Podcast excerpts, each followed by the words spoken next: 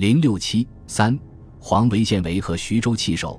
如纯以军力对比来说，杜聿明集团有三个兵团，十个军，又集中一处；解放军分多路追击，力量分散。杜聿明集团按内线作战原则，似有力量击破解放军一路，从而击退解放军的追击，进而解黄维兵团之围。但事实上，国民党军屡败之余，士气低沉，攻击精神极差，各部队争相撤退，协调困难，难以形成坚强的战斗力。解放军则正相反，士气高涨，战力坚强，指挥统一，部队运用十分灵活，所以。国民党军已根本不可能完成蒋介石所期望的任务，但蒋不顾所部战斗精神的衰落，只要存有一线希望，就坚持要求所部将校通过力战求生，不甘心消极撤退。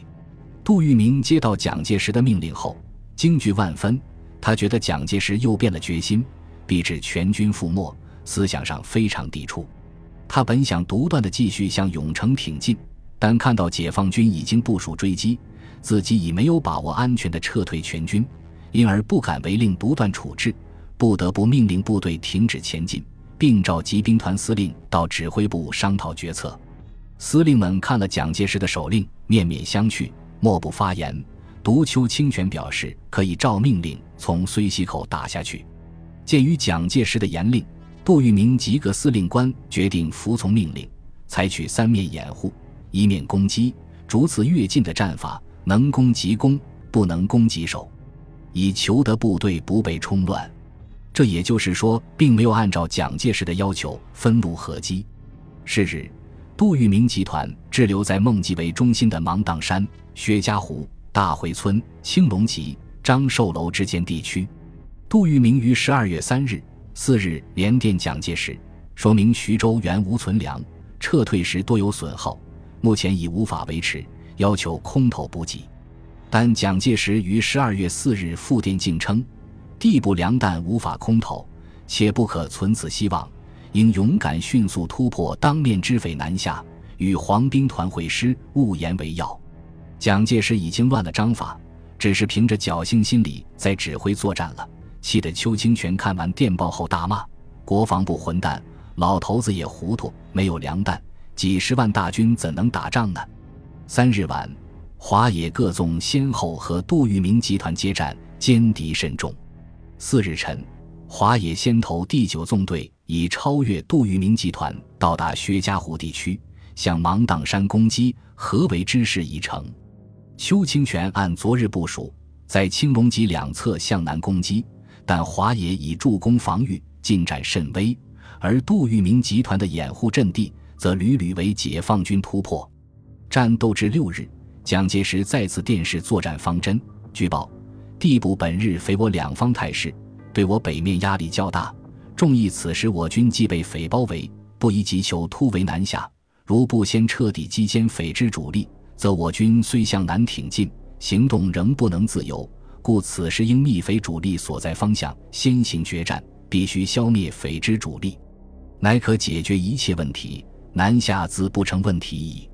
总之，必须彻底歼灭任何一方面匪之主力，以求根本解决。不然，如只想突围而不求决战，则断难达成南进任务也。但国民党军已无攻击精神，根本不可能按照蒋介石的要求去进行战斗。孙元良、邱清泉看到无法达到预定目的，又改变主意，要求杜聿明部署突围。杜聿明认为全军安全撤退的时机已经错失，预计到突围后果不良，对突围并不积极。但他仍迁就了部下的要求，命令分头突围到阜阳集合。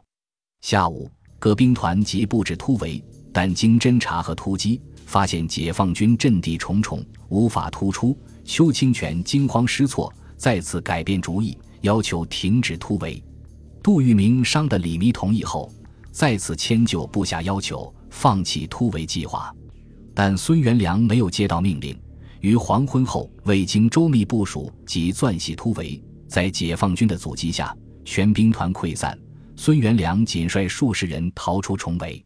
华野在追击过程中，毛泽东于四日凌晨电示华野指挥员：此次对丘里孙作战，我葛宗英大胆插入敌各军之间，分离各军，以利歼击。这就是东北打廖兵团的办法。务必不要使敌结集成一个大集团，旷日持久，难于歼灭。但杜聿明吸取了廖耀湘兵团失败的教训，始终团结一处，掩护严密，助攻抵抗，华野无法予以分割。杜聿明且采取了集中火力于一点进行突击的战法，压制了解放军的兵力优势。由于南线黄维兵团尚在顽强抵抗。华野不敢采取收缩南面阵地、诱敌深入的战法，只能部署主力正面阻击，同时部署多路出击，以分散杜聿明部的突击能力。杜聿明以一面攻击、三面掩护战法，企图突围；而粟裕采取了一面阻击、三面攻击战法，压缩包围圈，战斗十分惨烈。孙元良兵团突围溃散后，杜聿明不得不收缩阵地，调整部署。华野巩固了对杜聿明集团的包围。